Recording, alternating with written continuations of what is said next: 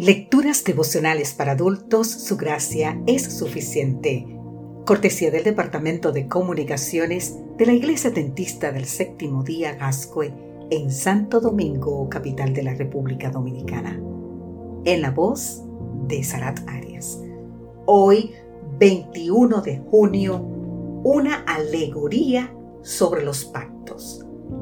Gálatas capítulo 4, los versículos 22 al 24 nos dice, pues está escrito que Abraham tuvo dos hijos, uno de la esclava y el otro de la libre. Pero el de la esclava nació según la carne, pero el de la libre en virtud de la promesa, lo cual es una alegoría, pues estas mujeres son las dos pactos. Por medio de una alegoría, Pablo quiere explicar o ilustrar la condición de esclavitud espiritual de los Gálatas. Los hechos históricos eran reales, pero la aplicación era alegórica. Veamos brevemente los hechos históricos relatados en Génesis capítulo 12 al 21, usando la edad de Abraham como referencia. Vamos a ver. A los 75 años, Abraham es llamado por Dios para ir a Canaán, y Dios le promete muchos descendientes. Abraham y Sara querían hijos, pero Sara era estéril. A los 85 años, la promesa se demoraba y Sara se impacienta y sugiere a Abraham que tenga un hijo con Agar, su esclava. Era legal en aquella sociedad, pero no era la voluntad de Dios. Sin embargo, Abraham aceptó y tomó Agar por mujer. A los 86 años, Agar queda embarazada y Sara enfurece. O sea, a los 86 años de Abraham, ¿verdad? Resultado, la última le hace la vida, tan difícil a la primera que ésta se ve obligada a huir. O sea, Agar huye.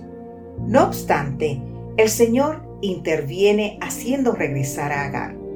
Así, el hijo nace. Lo llamaron Ismael a los 99 años de Abraham, Dios reitera su promesa a Abraham y Sara y les dice que lo llamen Isaac. A los 100 años nace el hijo de la promesa y los llaman Isaac, que significa risa. Esto va a crear un problema de rivalidad con el otro hijo, es decir, con Ismael, que ya tenía 14 años.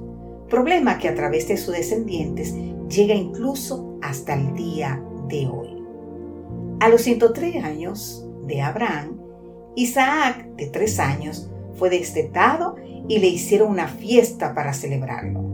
Como Ismael se burlaba de Isaac, tanto Ismael como Agar salen del hogar. Pablo extrae de los hechos históricos lecciones espirituales de fe y libertad, en oposición a las obras y la esclavitud. Sara representa un pacto de fe a partir de una promesa. Agar representa el pacto de las obras. Abraham y Sara quisieron ayudar a Dios a raíz de la demora en el cumplimiento de la promesa y su propia imposibilidad, su edad y la esterilidad.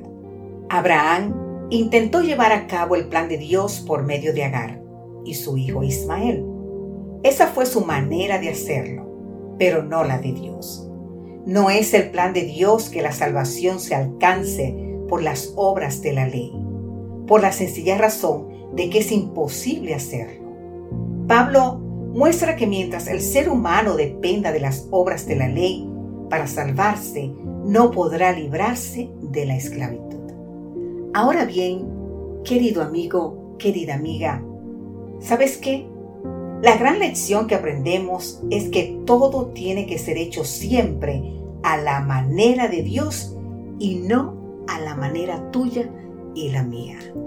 Que Dios hoy obre en gran manera en nuestra vida para nosotros esperar el tiempo de Él que es perfecto.